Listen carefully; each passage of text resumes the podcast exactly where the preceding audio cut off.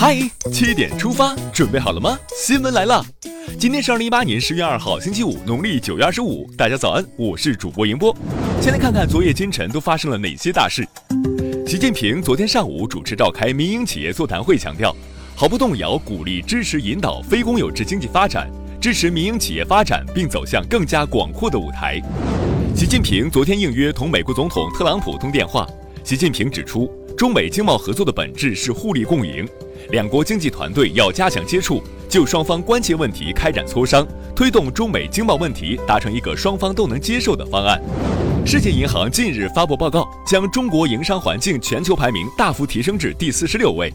对此，外交部发言人陆康表示，世行的评价是公正客观的，也反映了中国致力于深化改革、扩大开放、不断完善营商环境的坚定承诺和有效举措。据中国国务院关税税则委员会此前发布的公告。昨天起，降低部分商品的最惠国税率，涉及一千五百八十五个税目，平均税率由百分之十点五降至百分之七点八。昨天，教育部召开二零一八至二零二二年教育部高等学校教学指导委员会成立会议，会上强调要全面振兴本科教育，对大学生合理增负，本科不合格降至专科，增加重修课程费用，大学生们该醒醒啦！据住建部消息，为切实保障建筑工人合法权益，全国建筑工人管理服务信息平台将于十二号起启用。财政部、国家税务总局昨天起就《中华人民共和国印花税法》征求意见稿向社会公开征求意见，明确证券交易印花税仍按成交金额的千分之一征收。昨天，山东省人民政府原副省长季湘启受贿贪污案一审开庭，季湘启当庭认罪悔罪。陕西省委常委、秘书长钱引安涉嫌严重违纪违法，目前正接受纪律审查和监察调查。下面来关注总台独家内容。经过八十六小时的努力，十月三十一号二十三时三十分左右，重庆坠江公交车整体被打捞出水，现场车辆鸣笛致哀。重庆市万州蓝天救援队接到救援任务后，第一时间赶到现场，副队长周小波就是队员之一。然而，一直到救援行动开展后，周小波才知道自己的父亲也在这辆坠江车辆上。他说：“事情的确有一些悲痛，但是没办法，车上有很多人，大家心情都一样。做救援工作，我必须控制自己的情绪，还是要把救援做好。”接下来关注一组国内资讯：重庆万州坠江公交车失联人员搜寻工作仍在进行，截至昨天十五时，已找到十三名遇难者遗体，身份已全部确认。仍有两人失联。昨天上午，京张高铁开始全面铺轨，建成后，乘高铁从北京到张家口的时间将缩短到五十分钟。十月三十一号，历时近三个月的北京二零二二年冬奥会和冬残奥会吉祥物征集活动正式落幕，昨天起进入评审阶段。好奇会是什么呢？昨天起，上海口岸启用一百四十四小时过境免签电子申请系统，以迎接即将开幕的首届中国国际进口博览会。我家大门常打开，开放怀抱等你。以后出门别忘了随身带上身份证。重庆市两江游项目近日起实行实名制管理，游客需凭有效身份证件购票乘坐两江游船。此前，重庆长江索道景区已实行实名制购票乘坐，继续推进实名制，加强旅游市场秩序的综合治理。福建省日前确定在全省试行生态环境损害赔偿制度，严格追究生态环境损害责任者责任，治理修复受损生态环境。谁污染谁治理。作为南京大屠杀死难者国家公祭活动举办地，南京昨天正式通过地方立法形式来保障公祭活动，待省人大常委会会议审批批准后实施。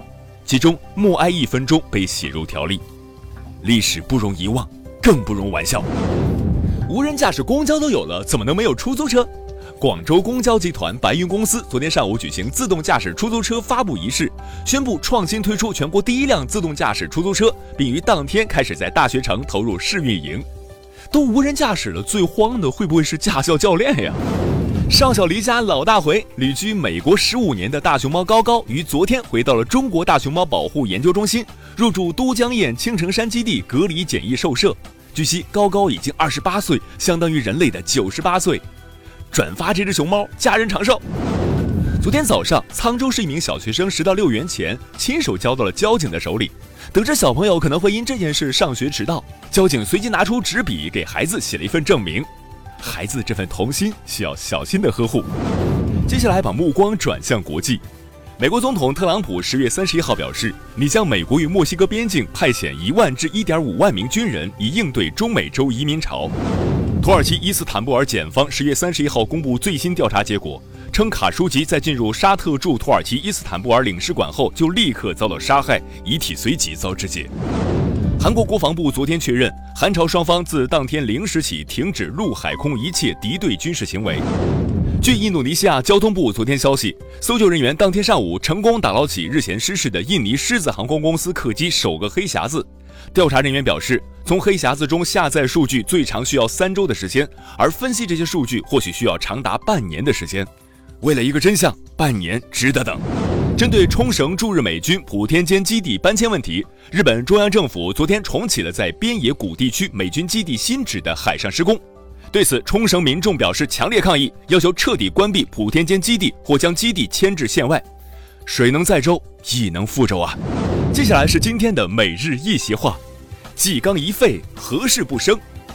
二零一四年十月二十三号，习近平总书记在十八届四中全会第二次全体会议上发表讲话，引用“纪纲一废，何事不生”，明确指出，政治纪律和政治规矩这根弦不能松。腐败问题是腐败问题，政治问题是政治问题，不能只讲腐败问题，不讲政治问题。干部在政治上出问题，对党的危害不亚于腐败问题，有的甚至比腐败问题更严重。纪纲一废，何事不生？出自北宋苏轼的《上神宗皇帝书》，意思是法纪一旦废除，还有什么样的事情不会出现呢？用反问的语气，极言废除法纪的严重后果。最后进入今天的每日话题。高校给学生家长寄成绩单，朋友圈炸锅了。近日，某高校给学生家长寄成绩单的事儿引发网友热议，不少该校学生的朋友圈炸开了锅，同学们纷纷发言讨论自己受到了影响。有网友认为自己不好好努力，还怕让家长知道，怎么不自己挣学费生活费呢？但也有网友表示，学习不是大学里唯一的出路，对大学生评价不应只看成绩这一个因素。对此你怎么看？学校这么做有必要吗？你觉得除了成绩，还有哪些标准可以衡量大学生呢？欢迎留言分享。好了，今天的七点出发就到这里，更多精彩内容请关注央广新闻微信公众号，咱们明天再见。